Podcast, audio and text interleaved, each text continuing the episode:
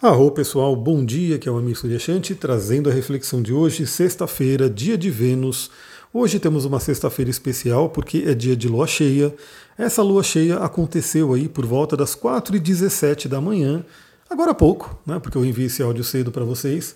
Agora há pouco aconteceu aí a oposição entre Sol e Lua e que inaugura a fase da lua cheia, o mapa da lua cheia. Temos também ainda hoje um aspecto muito importante que é o trígono com Plutão, né, da Lua fazendo trígono com Plutão, que aconteceu em seguida, às 5 horas da manhã.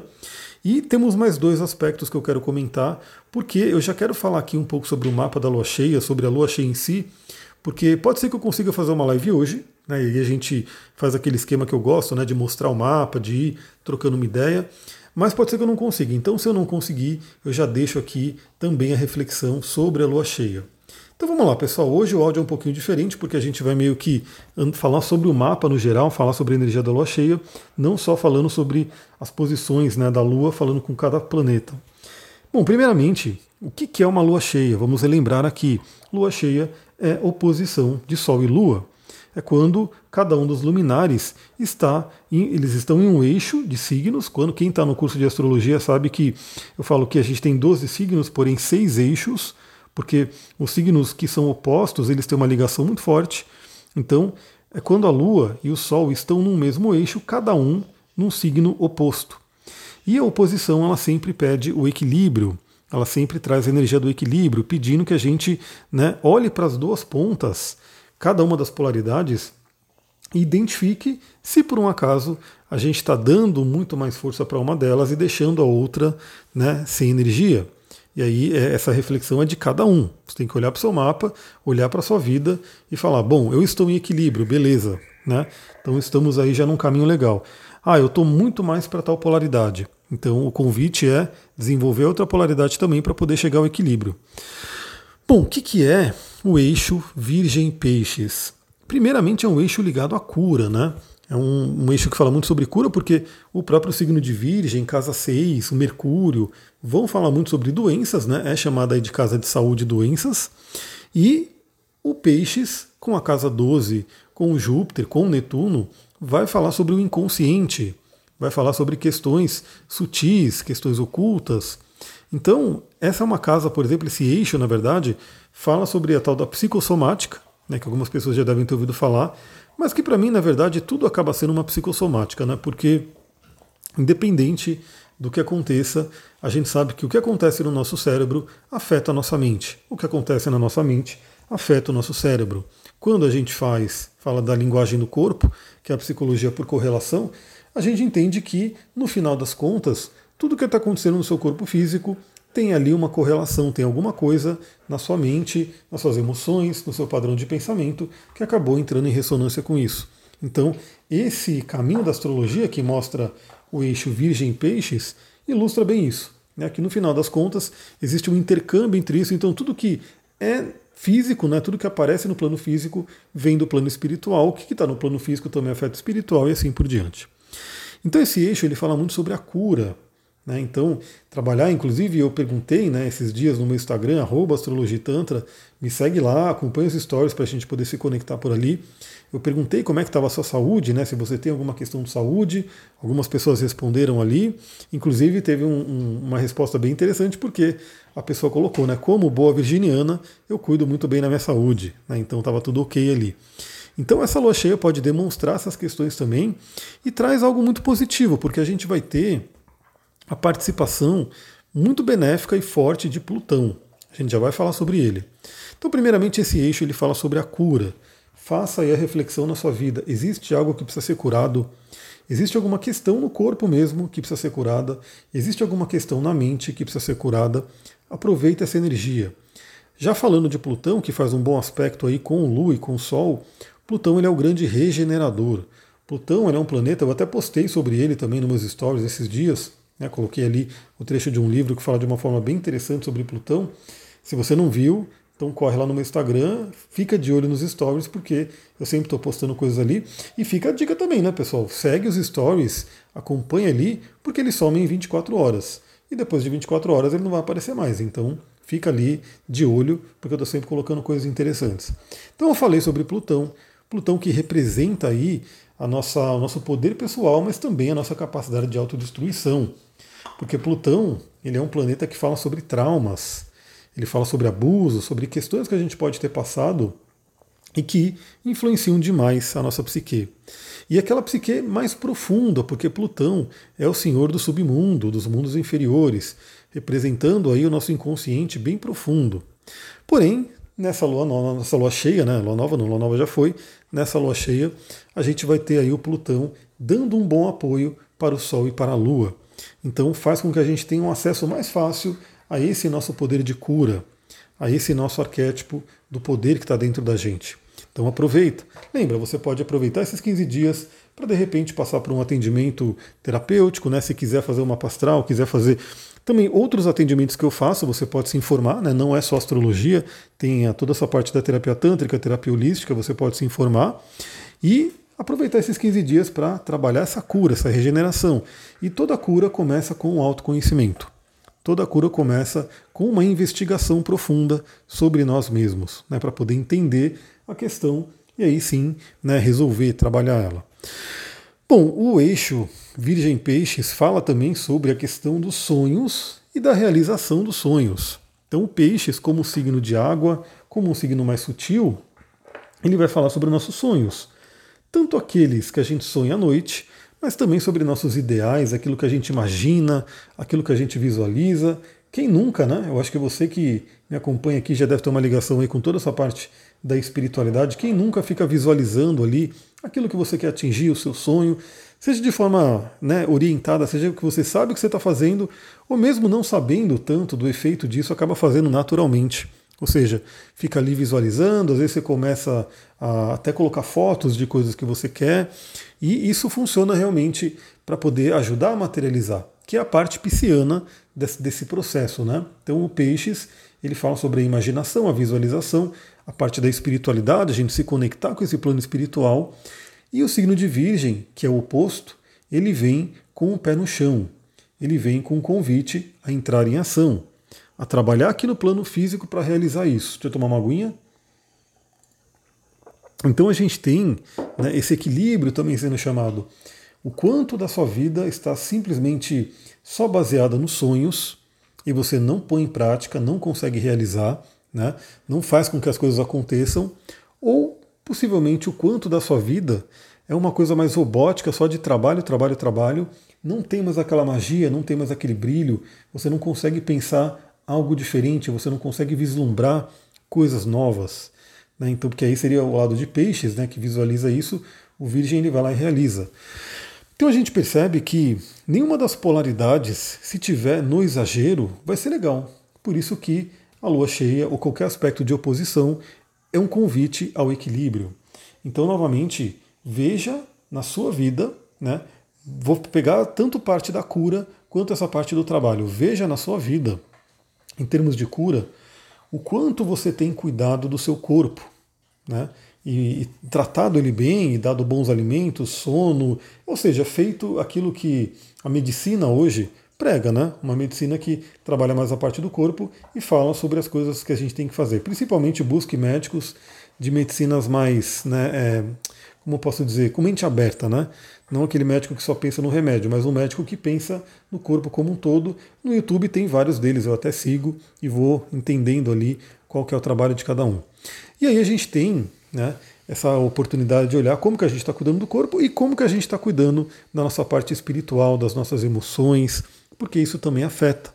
Então podem ter pessoas que estão ali só focadas no corpo, ou seja, cuida muito bem do corpo, mas não cuida tão bem das emoções, da parte energética, né? Eu sempre falo, a gente toma banho todo dia. E deveríamos também fazer uma limpeza energética todo dia, né? porque está ali, no plano astral também tem ali as poluições, as sujeiras que acabam atrapalhando a gente. Ou a pessoa pode estar no polo oposto, ela pode estar de repente só cuidando do espiritual, né? trabalhando toda essa parte de limpeza energética, mas não se preocupa em se alimentar bem, não se preocupa em fazer exercício, não faz a parte material. Então, novamente, nenhuma das polaridades no exagero vai ser boa, porque o interessante é a gente ter o equilíbrio. Então cuide do seu corpo e cuide das suas emoções e da sua parte da energia. Né? Então é bem interessante. Aliás, fica o destaque aí para os óleos essenciais que eu trabalho e quero convidar todo mundo aí a seguir o canal aqui no Telegram sobre óleos essenciais. O último áudio que eu coloquei lá foi sobre óleo de limão, que é maravilhoso, porque os óleos essenciais eles trabalham os quatro corpos de uma forma muito intensa. Né? Eles trabalham energeticamente, né? trabalham com toda a parte sutil, mas também trabalham muito a parte física. Então isso é bem interessante. Procure aí saber mais sobre os óleos essenciais, porque eles são aí de grande ajuda nesse momento. Né? Nesses próximos 15 dias pode ser uma grande oportunidade de você entrar nesse mundo. E dentro da parte de sonhos e realizações, a gente tem também essa mesma coisa. Né? Você pode se perguntar se você está só sonhando ou se você está também realizando, né? ou se você está só preso em alguma coisa e não tem novidades. Lembrando que a gente quer prezar o equilíbrio. E aí temos a participação de Plutão, que manda uma boa energia para todas essas áreas. Então, se você precisa de uma cura, Plutão pode trazer aí né, essa força de vontade, essa energia a mais que a gente tem escondida dentro da gente. E para os sonhos, a mesma coisa. O dispositor dessa lua, né, que está sendo iluminada agora com os assuntos virginianos, ele está em peixes, né, porque quem rege Mercúrio, quem rege é Virgem é peixes. É, eita, olha que loucura, estou no Mercúrio em peixes mesmo. Quem rege Virgem é Mercúrio. E Mercúrio está em peixes, então ali o, o, regente dessa lunação, dessa lua cheia, está no próprio signo de peixes. E temos um estélio em peixes. Então eu diria que essa lua cheia em Virgem ela vem demonstrar, ela vem fazer um balanceamento, porque a gente tem aí todos os planetas entre Capricórnio, Aquário, Peixes e Touro. Todo mundo de um lado, só a Lua que está lá do outro lado no signo de Virgem, trazendo esse balanceamento. Então o convite da Lua realmente é pegar toda essa energia pisciana que a gente tem agora, temos um estélio em Peixes, Sol, Mercúrio, Netuno e Júpiter, embora o Sol ele já vai sair de Peixes em breve, né? teremos aí o ano novo astrológico, mas é muito sonho, é muito, muita visualização, muita imaginação. E a Lua em, Virgem ela pergunta para a gente: estamos realizando, estamos colocando em prática, estamos fazendo acontecer. Eu posso dizer né, que eu, como um bom ascendente em peixes, eu tenho sim muito dessa questão, né? me falta um pouco do Virgem, porque eu visualizo tanto, né, eu imagino tanto, que às vezes eu acho que eu fiz sem ter feito. Né? Então, assim, é, eu visualizei tanto, imaginei tanto determinada situação que eu esqueço de fazer porque eu achei que eu já fiz. Né? Foi uma coisa tão é, forte ali, aquela imaginação, que parece que eu já fiz. Só que não. Né? Então o convite de Virgem é assim, imaginar, visualizar é uma, um passo muito importante, só que a gente tem que entrar em ação aqui também no plano físico. Então fica a dica para isso. Bom, Plutão vai estar dando uma grande ajuda, mas a gente tem aí é, um aspecto que pode ser desafiador, que é a Vênus já aplicando uma quadratura com Urano. Né? Então, relacionamentos podem ser aí, né, de certa forma, abalados, tocados por essa energia agitadora de Urano, e já está uma quadratura forte, então vai ficar cristalizada por esses 15 dias aí de lua cheia.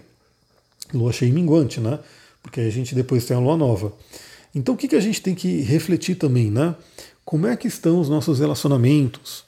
A pessoa, vamos pensar nesse sentido, né? A pessoa que está comigo, ela me ajuda na, na minha saúde, ela me ajuda nos meus sonhos. A gente olha para a mesma direção. Pense nisso, né? Como é que está o relacionamento? A gente consegue ter um relacionamento de confiança, um relacionamento amigável e esteja bem no relacionamento, porque Urano ele pode trazer surpresas.